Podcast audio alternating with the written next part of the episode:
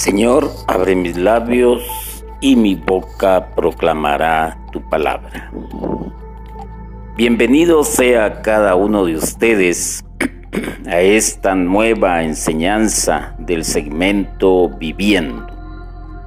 Y hoy pues voy a tratar de desarrollar con el auxilio del Espíritu Santo el tema comer el fruto. Y no estoy hablando precisamente del fruto bueno, sino vamos a hablar del fruto aquel que nos lleva generalmente a equivocarnos en la vida. Toda tentación comienza en la mente. Todo pecado tiene su origen en la desconfianza en la palabra de Dios el primer bocado del fruto prohibido es muy agradable. Por eso inducimos a otros también a tomar el primer bocado del fruto que parece fascinante. Esta es una verdad. No podemos decir que no es una verdad porque aquel que ha permitido el caer en la tentación y probar el fruto prohibido va induciendo poco a poco a otros a cometer el mismo pecado.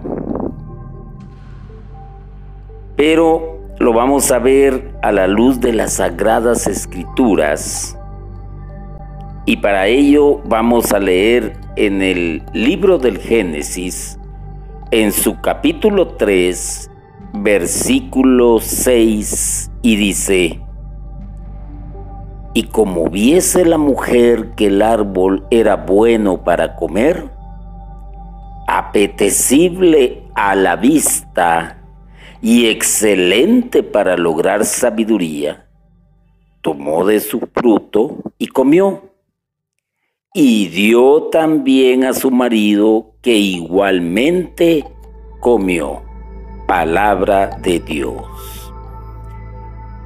Brevemente, la mujer pues ya sabemos por qué es que empieza o comienza a caer en la tentación, porque empezó en su mente, en su cerebro, por medio de la vista el fruto que era apetecible y que lucía muy bien a la vista. Por eso hay un hay por ahí un dicho que dice la comida entra por los ojos.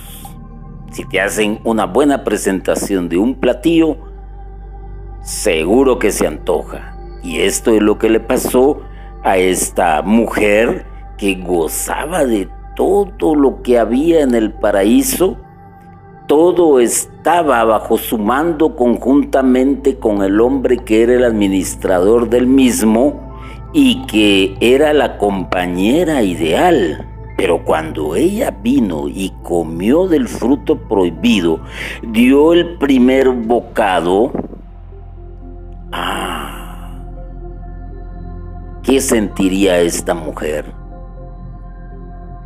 Y lo más interesante es que al abrírsele a ella los ojos y no queriendo quedarse sola,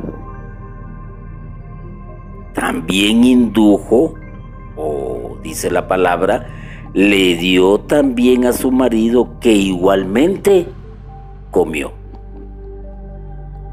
Lo que dije Recién comenzando la charla, por eso inducimos a otros también a tomar el primer bocado del fruto que parece fascinante.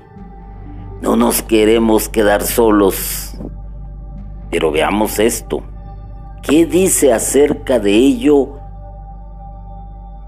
los padres de la iglesia? Porque es uno de los pilares donde descansa toda la sabiduría de la iglesia para poder hablar con propiedad acerca de los acontecimientos que se nos narran en las sagradas escrituras. Porque de lo contrario, pues, y ya hemos tomado nota de ello a través de la historia, muchísimos han cometido gravísimos errores que incluso los han llevado a la muerte uno de los recordados casos por no saber interpretar las sagradas escrituras a la luz del magisterio de la iglesia y de la sagrada tradición, han cometido errores como el de Waco, Texas, como la secta de Jimmy Jones, y así podemos mencionar otras de más reciente tiempo donde muchos han muerto por dejarse guiar por personas que han probado el fruto prohibido y han inducido a un montón, y en este caso estamos hablando de congregaciones, de un sinnúmero de personas. Entonces San Agustín nos platica acerca de, y, y él cuenta, para, no cuenta, sino más bien dicho expone, y vio la mujer que el árbol era bueno para comer y halagador a los ojos para ver y conocer. Ah, para ver y conocer. Pero como veía si tenía los ojos cerrados, mas esto se dijo para que entendiéramos que después que comieron se les abrieron los ojos, es decir, los ojos de la maldad a quienes la inocencia disgusta. Tenían cerrados los ojos, San Agustín lo dice amplia y claramente, tenían cerrados los ojos, mas no hablemos de los ojos físicamente cerrados como cuando se bajan los párpados, no, cerrados los ojos a la maldad. ¿Ah? Y entonces cuando comen se les abren los ojos y se les abren los ojos para la maldad. Oh. Entonces empiezan a conocer prácticamente el bien y el mal. Ellos vivían en un mundo bueno, en un mundo maravilloso, creado por Dios, hecho a la perfección Recordémonos que Dios, como encontró todo aquello, era un caos, ¿ah? oscuridad. Y Él viene y pone en orden las cosas y, y en ese orden también va haciendo el lugar ideal para la raza humana. Recordémonos en qué día Dios crea a la raza humana. Y entonces esta maldad que ha penetrado en ellos porque se le abrieron los ojos, ¿ah?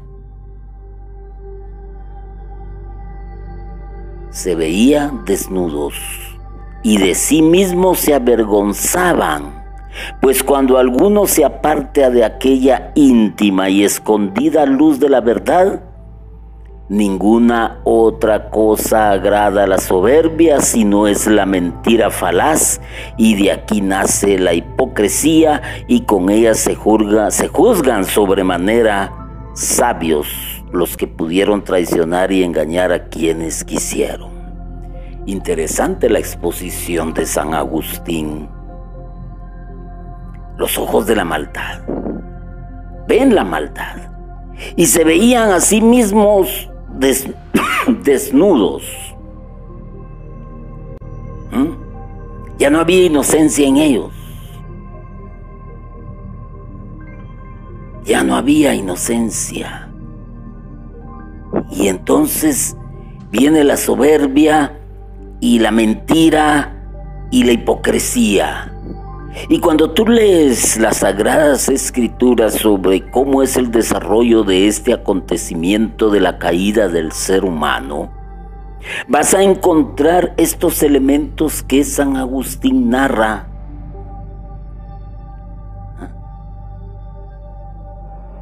Dio pues la mujer a su varón y comieron y se les abrieron sus ojos, de los cuales ya hemos hablado, y entonces vieron que estaban desnudos, pero vieron con ojos perversos con los cuales aquella inocencia que estaba significado bajo el nombre de desnudez les parecía digna de avergonzarles, y como no eran ya inocentes, se hicieron de hojas de higuera cinturones para cubrir sus vergüenzas, es decir, para ocultar su inocencia de la que ya se avergonzaba la astuta soberbia. San Agustín Sabemos muy bien la clase de hombre que él fue, cuál era su vida antes de conocer al Señor. Y ya después se convierte en doctor de la iglesia por la manera en que hacía sus escritos y yo les estoy trasladando parte de... Y hay que saber, entender, meditar y reflexionar lo que él ha dejado escrito. Y cubrieron su desnudez entonces para cubrir sus vergüenzas, es decir, para la inocencia, para cubrir eh, su inocencia, porque la soberbia detesta la inocencia. Las hojas de higuera significan cierta comezón, si así se puede, en cierto modo, decirse en las cosas que carecen de cuerpo, la cual de mil modos padece el alma con el apetito y la delectación de mentir. De aquí que el latín se llamen mentirosos a los que aman las bromas, de mal gusto, pues también en los chistes picantes o en los juegos burlescos el primer puesto lo ocupa ciertamente el engaño. Hmm. Mire la manera en que escribe San Agustín. Pero podríamos centrarnos dentro de esto y repetirlo para que no se les olvide los ojos de la maldad se abren. ¿Mm? Se vuelven malos. Y esa misma maldad los hace verse desnudos. Y para cubrir su desnudez, se vuelven soberbios, mentirosos, hipócritas. Y de ahí pues ya leí prácticamente lo que comenta San Agustín. Pero ¿qué dice el magisterio de la iglesia? El magisterio de la iglesia también nos habla y nos deja una muy buena enseñanza y en el numeral 2447 del Catecismo de la Iglesia Católica dice el Espíritu Santo nos hace discernir entre la prueba necesaria para el crecimiento del hombre interior en orden a una virtud probada y la tentación que conduce al pecado y a la muerte. También debemos distinguir entre ser tentado y consentir en la tentación. Por último, el discernimiento desenmascara la mentira de la tentación Aparentemente su objeto es bueno, seductor a la vista, deseable, mientras que en realidad su fruto es la muerte. Dios no quiere imponer el bien, quiere seres libres. En algo la tentación es buena. Todos, menos Dios, ignoran lo que nuestra alma ha recibido de Dios, incluso nosotros pero la tentación lo manifiesta para enseñarnos a conocernos y así descubrirnos nuestra miseria y obligarnos a dar gracias por los bienes que la tentación nos ha manifestado. Catecismo dice claramente, debemos distinguir entre ser tentado y consentir en la tentación. Todos recordamos el diálogo que tuvo la serpiente astuta con la mujer. Y en el texto que hemos leído, la mujer no distinguió entre ser tentada y consentir en la tentación. ¿Por qué razón? Porque, porque toda tentación comienza en la mente.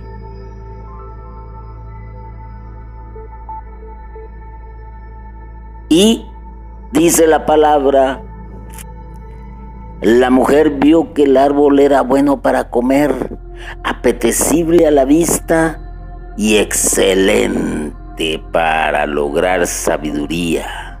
Ah, eso es el punto. No distinguió entre ser tentada, en el sentido que nosotros hablamos en la iglesia, en el lenguaje propio, y consentir en la tentación. El discernimiento desenmascara la mentira de la tentación. Y eso es lo que nos dice el catecismo de la iglesia, discernir para desenmascarar. Hay que saber hacerlo.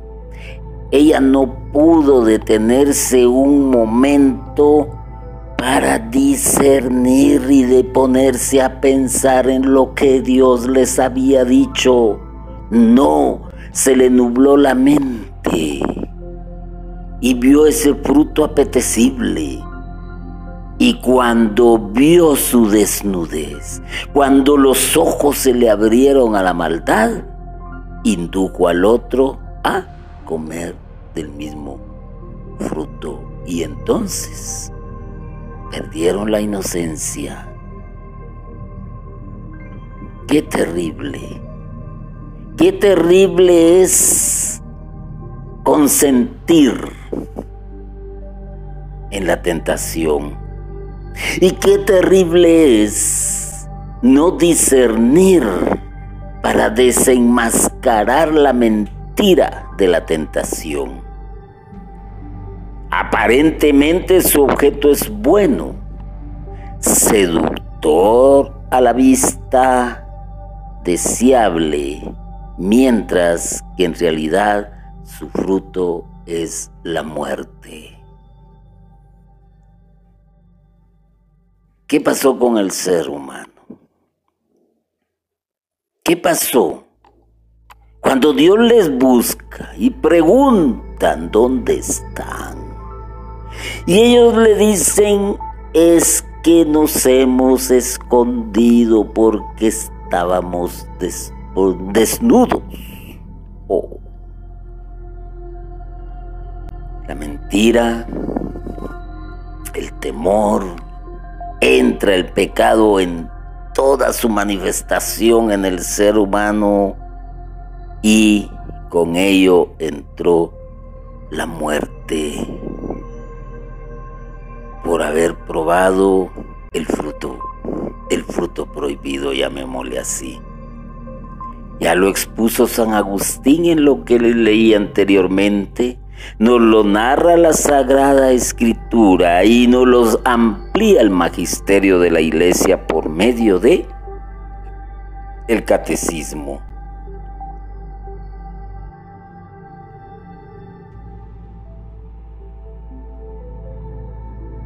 En la historia misma del ser humano, que también nos lo dice como parte de, para que vayamos aprendiendo porque nosotros formamos, somos producto de una historia. Y te lo digo de esta manera para que nos entendamos. Si Adán y Eva no hubiesen cedido a la tentación, caer en la tentación, nuestra historia fuera diferente. Y de ese error de la historia del ser humano tenemos que aprender. Abraham es el padre de la fe. ¿ah? Entonces tenemos que aprender de nuestros antepasados también a tener fe. ¿Y qué provocó este grave error guerra. ¿Cuántas guerras no ha habido en la historia de la humanidad? Y las guerras se suscitan por una simple y sencilla razón que es avidez de poder, de tener, de poseer lo que el otro tiene. Y entonces hay que arrebatarlo, hay que tomarlo, hay que apropiarse de y se apropian de la vida de los demás. ¿Cuántas guerras no recordamos nosotros? Quizás algunos las han tenido que experimentar en carne propia, mas otros las hemos conocido por medio de lo que ha quedado escrito.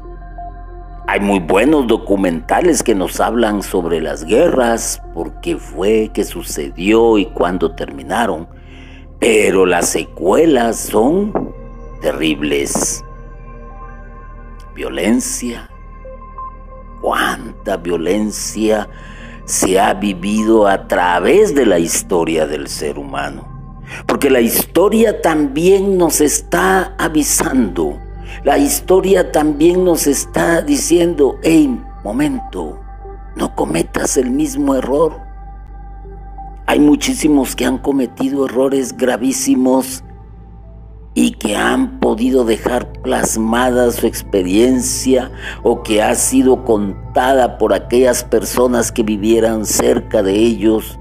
Pero cuando vemos hechos violentos y el primer hecho violento en la historia de la salvación es un asesinato entre hermanos, entre los mismos hombres, por desacuerdo, por envidia, por egoísmo, a causa de que se tomó el fruto, el fruto que nos debería de haberse mordido.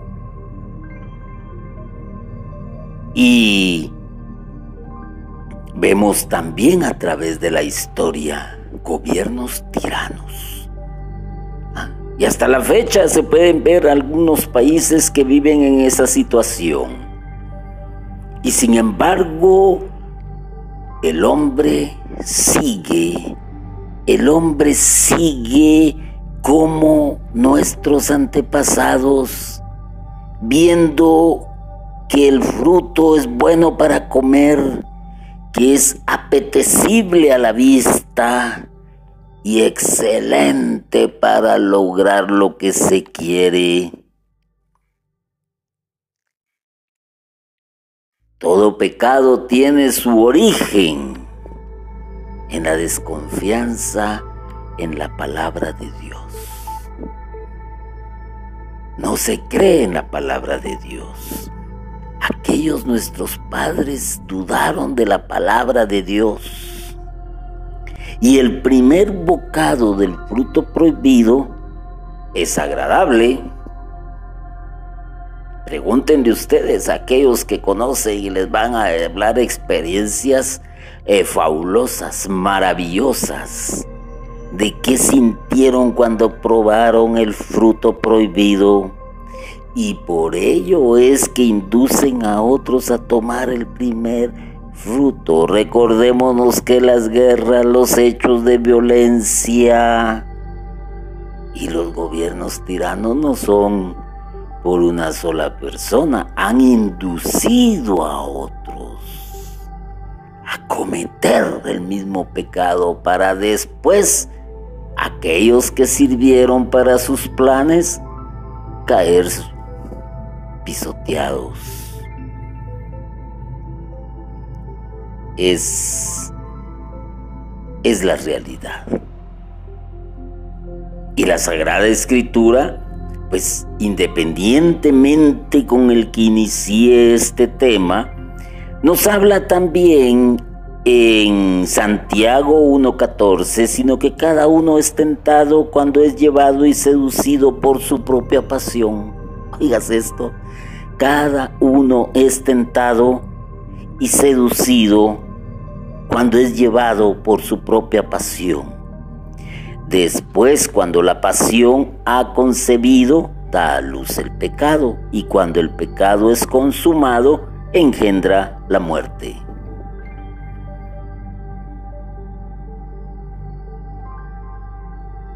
Esa es una realidad que nosotros estamos, estamos experimentando al día de hoy. Muerte.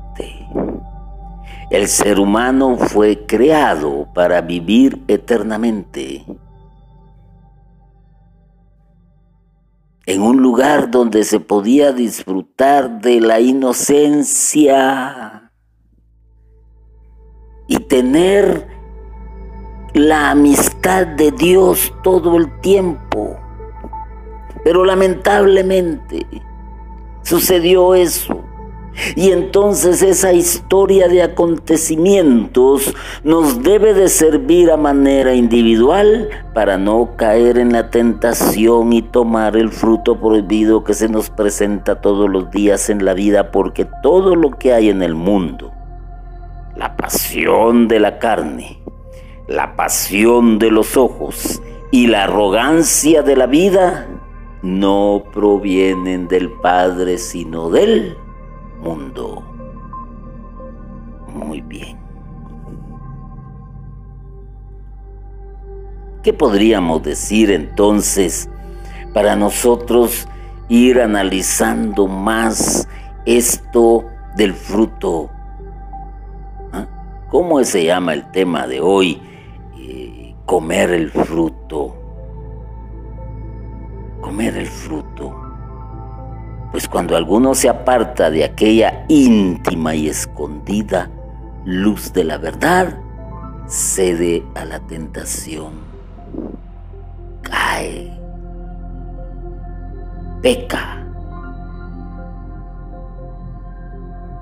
Todos llevamos en nuestro interior aquella vocecita que muchos le llaman la voz de la conciencia y que te dice, momento, no hagas eso porque vas por mal camino.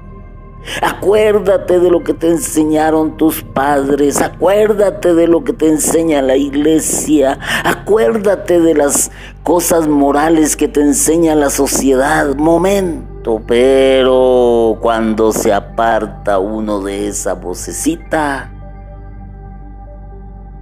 cae en el camino de la oscuridad, va como en un resbaladero y pierde la luz de la verdad y le da paso a la maldad en su corazón. Porque cuántos se han apartado de los buenos consejos que les han dado sus padres por tener un mundo de placer, un mundo de comodidad, un mundo de lujos, yates por aquí, automóviles por allá, dinero en el banco, tarjetas de crédito. Oh, paremos de contar.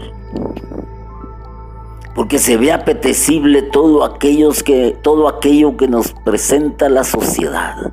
¿Ah? Los lujos, el placer, la buena vida, el buen comer, el buen descansar, viajar y todo eso se nos presenta el fruto prohibido y más adelante que caemos en la tentación y terminamos muriendo, angustiados, con zozobra, con temor, no hay dinero para esto, estoy endeudado, me van a embargar mi sueldo, ya no me alcanza el dinero y ya no te alcanza el dinero y empieza el, eh, eh, el, resbaladero, eh, me deudo por aquí, pido un préstamo por allá, voy a hacer esto mejor. Al final de cuentas, lo que parecía algo que iba a ser para vivir feliz, se convierte en un desastre. En un desastre. La sabiduría hay que saberla eh, tomar y hay que saber discernir y, y dentro de esto hay que saber escoger pareja. Hay que saber elegir el trabajo que se va a realizar día con día. Hay que saber administrar el salario que, que, que, te pagan por tu esfuerzo.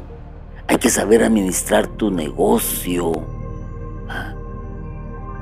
Hay que que saber administrar también la inteligencia de las personas que están bajo tu cargo para poder hacer un buen conjunto y una buena unidad para lograr el éxito que se requiere.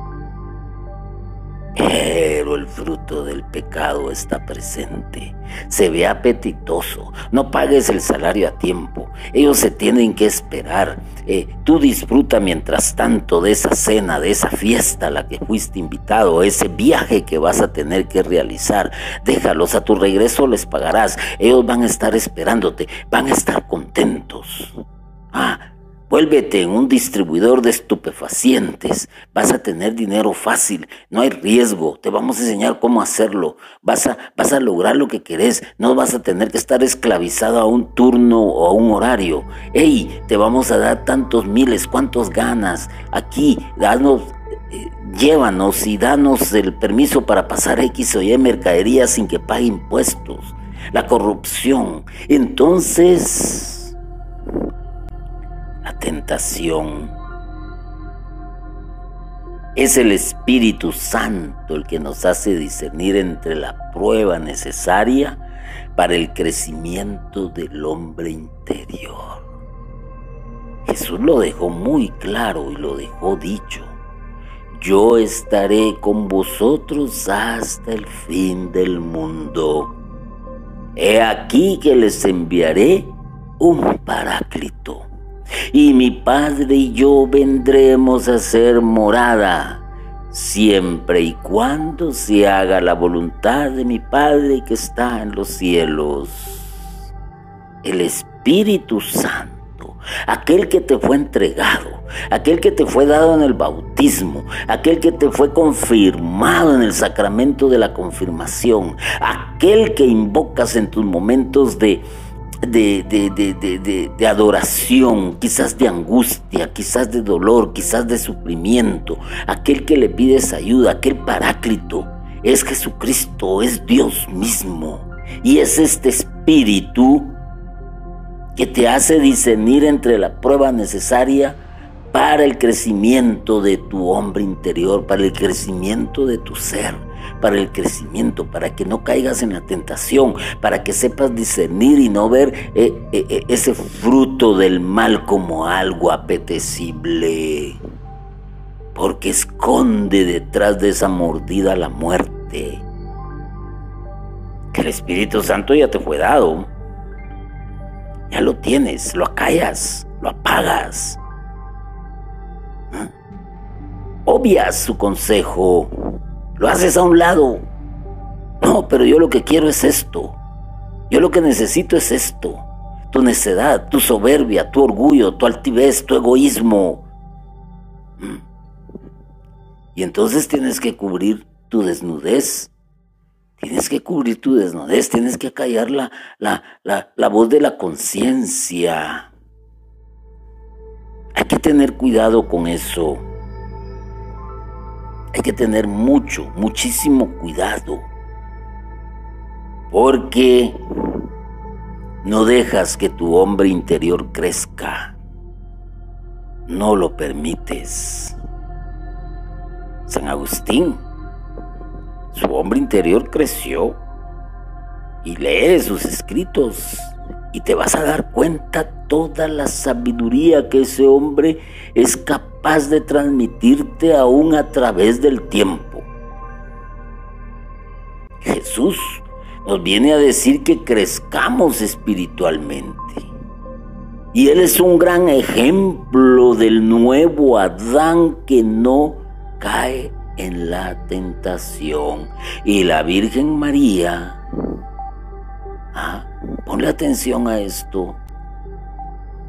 La Virgen María, la nueva Eva, no se dio a la tentación de decir no. Al contrario, dijo sí. ¿Ah? Hágase en mí según tu palabra es dar un sí, es rechazar el mal, es, es, es, no darle gusto a aquel. Y Jesús también nos da una gran lección cuando rechaza la tentación del poder del tener. Ah, Entonces, teniendo estos ejemplos y sabiendo que el, el, Espíritu Santo está en nuestro interior, ¿por qué no nos damos el lujo de crecer interiormente? Porque a veces no queremos. Nos estamos agobiando por todo lo que implica esta vida cotidiana. Ah, nos despertamos quizás pensando en el clásico de fútbol, eso que nos han metido el Barça, el Real Madrid o municipal, comunicaciones. Ah, paremos de contar, en cada país hay un clásico que atrae multitudes, que, que, que, que despierta pasiones, pero lamentablemente bajas. Hoy, concierto, concierto en el estadio, concierto en el campo, tu grupo favorito, aquel que te habla de borracheras, aquel que te habla de dolor y de sufrimiento en cada una de sus canciones. Y te solayas ¿ah?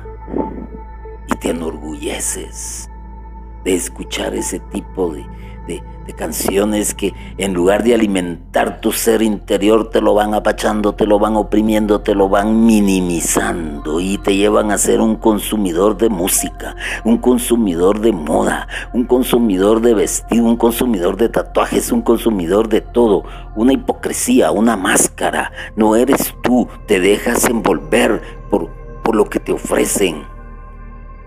Esto escape. Esto escape. ¿Por qué? Porque tu hombre interior, tu mujer interior, no la dejas crecer, no dejas actuar el Espíritu Santo en tu vida. Y eso te impide discernir y te impide decir, momento, ¿qué hay detrás de esto? Me estás ofreciendo ese fruto, ese fruto que se ve apetitoso, ese, ese fruto que se ve deseable, que, que, parece que tiene buen gusto, que dan ganas de comerlo, pero ¿qué hay detrás de cuál es la realidad? Y si oyes la voz del Espíritu de decir, momento, no lo hagas, te va a conducir a la muerte, te va a conducir al vicio, te va a conducir a la prostitución, te va a conducir al aborto, te va a conducir a la maldad, te va a conducir a la mentira, te vas a volver orgulloso, te vas a volver prepotente. A momento. No. Gracias, pero no. La historia que estás viviendo probablemente hoy en día te sigue dando los mismos ejemplos porque hoy nos enfrentamos a guerras, pero Quizás ya no son aquellas guerras de que aviones volando por allá y soltando su, cargamento de muerte con bombas, eh, eh, tanques, eh, etcétera. No, hoy las guerras pues se han vuelto guerras económicas. ¿ah? Guerras económicas y las estamos experimentando entre dos potencias en ese sentido y se van metiendo otros porque quieren ahogar al otro, porque el otro no quiere que se expanda, porque no nos conviene, porque dañan nuestros intereses. Parémoslo, quitémoslo, eh, violentémoslo, eh, hagamos esto, hagamos lo otro. Yo quiero lo que aquel tiene. Vayamos quitándole poco a poco, inundemos su mercado con esto y se vuelve una guerra eh, de no parar y al final de cuentas trae pobreza, trae angustia, trae temor, trae desolación y, y veamos otro tipo de guerra ideológica. Hoy ya no se sabe quién dice la verdad. Yo soy aquello, yo soy lo otro. No, pero tú estás equivocado. Es que es que yo tengo derechos, mis derechos son estos, mis derechos se están violentando. Terrible. Estamos metidos en una guerra diaria económica, ideológica, guerra de desinformación, que es lo que hace más daño, porque el ser humano ya no sabe a quién creerle, ya no le cree a la iglesia, ya no le cree a, los gobernantes, ya no le cree a, los que imparten la enseñanza eh, para poder irse en una profesión, ya no creen, se han olvidado hey, es que ese sacerdote te está diciendo mentiras, déjalo, él es así, mira, es, este otro te está diciendo la verdad, sí, pero cuando tú comparas, entonces a quién sigo, no sé a quién seguir, tengo que seguir al que tenga más seguidores. Eh, la información también, la desinformación se ha acrecentado porque hoy tenemos un fácil, un fácil acceso a las redes sociales y no todo lo que se nos presenta ahí es una información veraz. ¿Por qué razón? Porque no nos detenemos a pensar, a discernir, a buscar la fuente. Y por eso yo les dije en un principio, voy a citar a los padres de la iglesia, voy a citar el magisterio de la iglesia, porque ellos son a través de la historia lo que nos han ido enseñando acerca de lo que la palabra de Dios quiere decir y con ello no cometer errores y equivocarnos. Pero si te equivocas y el pecado es consumado, ten por seguro que vas a encontrar la muerte. Muerte física, muerte psicológica y muerte espiritual.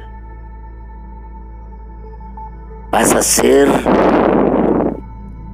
como aquellas películas que se han vuelto hasta cierto punto o se hicieron famosas años atrás de los llamados zombies, ah, muertos en vida. ¿Para qué quieres vivir una muerte en vida? ¿Para qué quieres? A veces el culpable quizás fue porque se aprovecharon de tu inocencia, pero en la Sagrada Escritura vas a encontrar la verdad y la verdad te va a hacer libre y te vas a llenar de de algo que te va a ayudar a crecer espiritualmente, a que crezca tu ser interior. Y no importa las circunstancias que estés viviendo en un momento dado de tu vida. Pero si cedes ante el pecado, consumas el pecado, acuéstate con tu secretaria, siendo casado, entras en adulterio. El pecado lo consumaste y por lo tanto vas a engendrar muerte en tu matrimonio, desolación, caos. Van a empezar las mentiras, va a empezar la evasión, te vas a ver desnudo en tu realidad, vas a desnudar tu hogar, lo vas a hacer infeliz, vas a ser también un desgraciado, porque vas a matar la ilusión, las, los sueños de toda una familia, de tu esposa, de tus hijos. Vuélvete un corrupto. Toma ese, ese fruto prohibido y, ya no vas a dormir en paz. ¿Ah? Te vas a sentir perseguido, te vas a sentir obligado más adelante a hacer cosas que ya no quieres hacer. Pero el primer bocado es apetecible. Ten cuidado. Hay que tener cuidado porque el pecado consumado engendra la muerte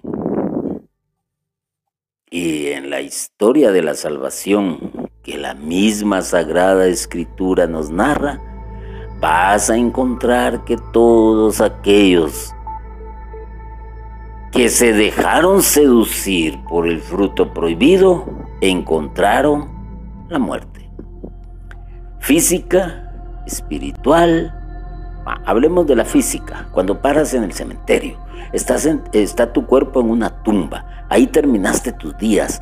Quizás te lleven flores, quizás no, quizás te pongan una lápida con un epitafio, quizás no, pero ahí ya se, ahí se murió, se acortaron tus días en la tierra.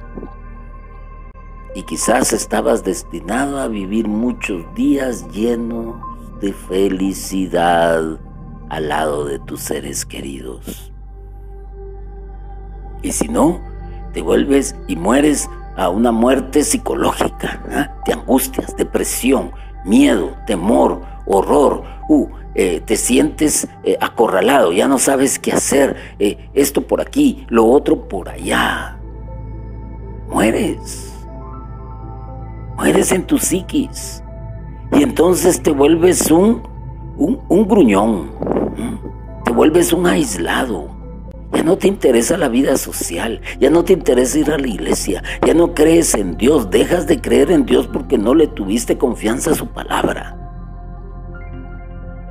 Ahora bien, ¿y la muerte espiritual? La eterna. La eterna. Cuando estás diseñado para vivir eternamente. La segunda muerte, la muerte eterna. No lo olvides. Libro del Apocalipsis, no lo olvides.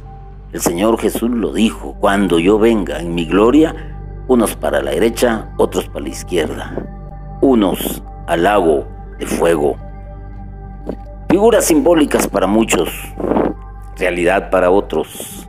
Pero lo cierto es que vas a morir eternamente y no vas a gozar de la presencia de Dios.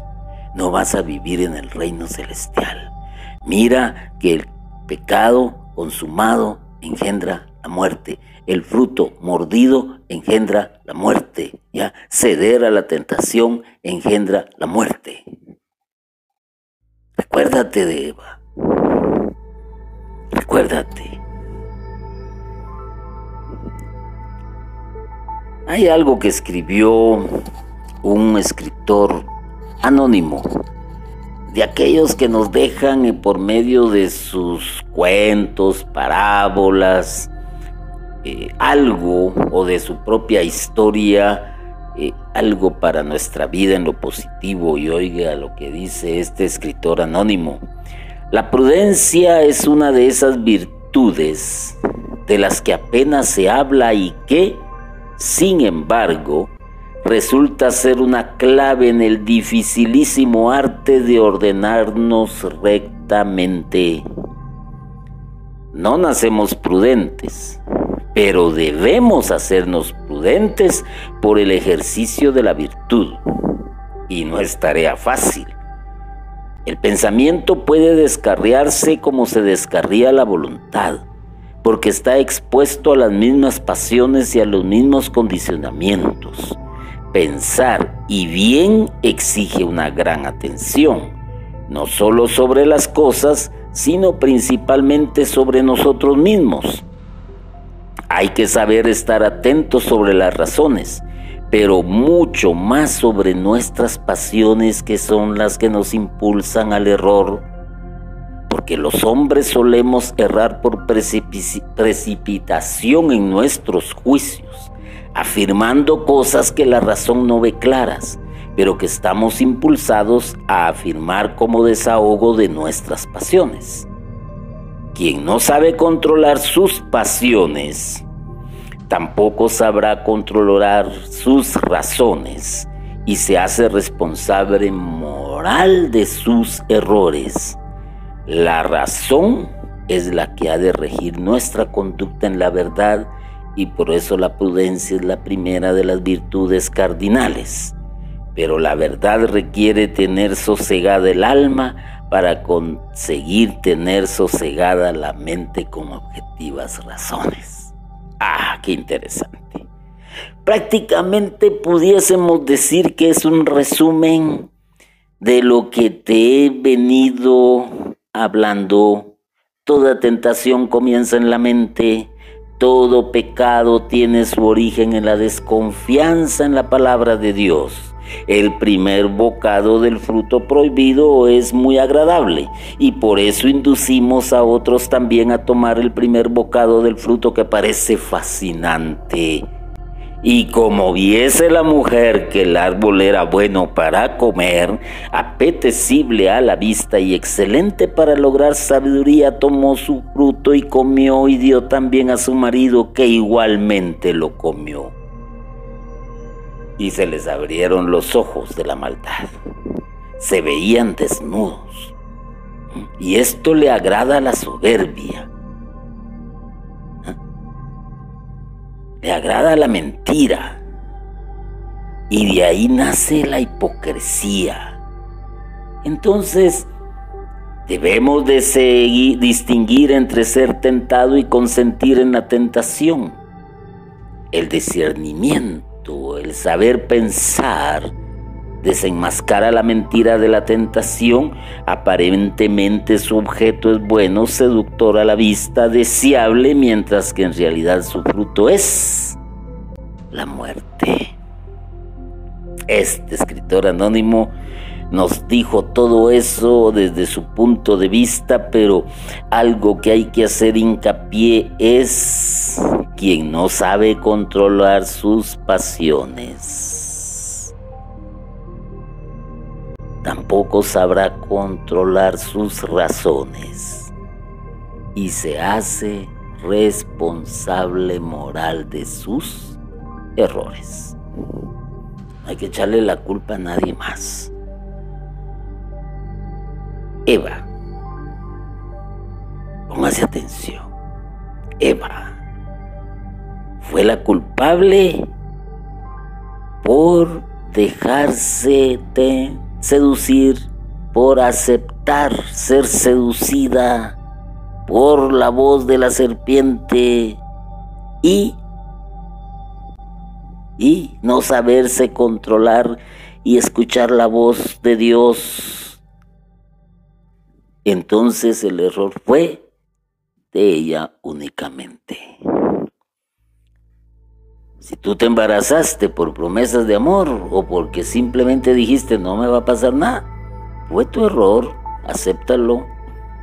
Es tu culpa y no intentes evadir tu culpa con un aborto, provocando un aborto, matando la vida de un inocente. Mira hasta dónde te puede llevar el pecado. Si te acostaste con tu secretaria, siendo casado, no le eches la culpa a tu mujer, no le eches la culpa a la situación, no le eches la culpa a la secretaria. ¿Ah? Ahí está, eres tú el que tiene que discernir, eres tú el que tiene que dejar que la voz del Espíritu te aconseje. Entonces recordemos, una vez la duda en el corazón, la mujer ya no está parada sobre la roca de la palabra de Dios. Una vez con la duda en el corazón, tú ya no estás parado sobre la roca de la palabra de Dios. El árbol está presente con su apetitoso fruto Ahí lo tienes, todos los días. Abre la ventana de tu dormitorio, abre la ventana que da a la calle de tu sala y ahí te vas a dar cuenta que ahí está el fruto, ahí te está esperando y te dice, ven, ven, cómeme, mírame, cuán delicioso, cuán hermoso soy, cuán jugoso, cuán apetecible. Ah, ahí está, ahí está. En tu, en tu, en tu trabajo, ahí está en tu centro de estudios, ahí está, en las redes sociales también está, en internet también, pero, pero está presente, lo tienes enfrente, pero de ti depende ser prudente o caer en la tentación, únicamente. Pero además hay algo muy importante Cuentas con el auxilio del Espíritu Santo. Aprende a invocarlo. Acuérdate de la oración del Señor, que el Señor dice, no nos dejes caer en la tentación. No nos dejes caer en la tentación. No nos dejes caer en la tentación. Te lo está diciendo, la vocecita te está hablando. Pero si tú la des oye, si tú la apartas, la culpa es tuya. Las bases están. Nos habla San Agustín, nos habla la Sagrada Escritura, nos habla la historia. Entonces, si cometes el error, es tu culpa. Pero la tentación lo manifiesta para ensañarnos a conocernos y así descubrir nuestra miseria y obligarnos a dar gracias por los bienes que la tentación nos ha manifestado para salir victoriosos, para salir triunfantes, para decir al Señor gracias. No caí en la tentación, no, no convertí el pan en piedra, no, no, no, no. No me dejé atraer por los poderes de la los, los poderes humanos, por, por, por, la riqueza, por, por la riqueza mala vida, por, por, por la corrupción, no, no, no, por la prostitución, no, tampoco, no, no lo hice, no lo hice. Gracias Señor, me auxiliaste, me levantaste, me sostuviste. ¿Pero por qué? Porque yo me dejé auxiliar, porque yo me dejé levantar, porque yo me dejé sostener por el auxilio de tu Santo Espíritu. Bendito y alabado sea Jesucristo por siempre. Amém.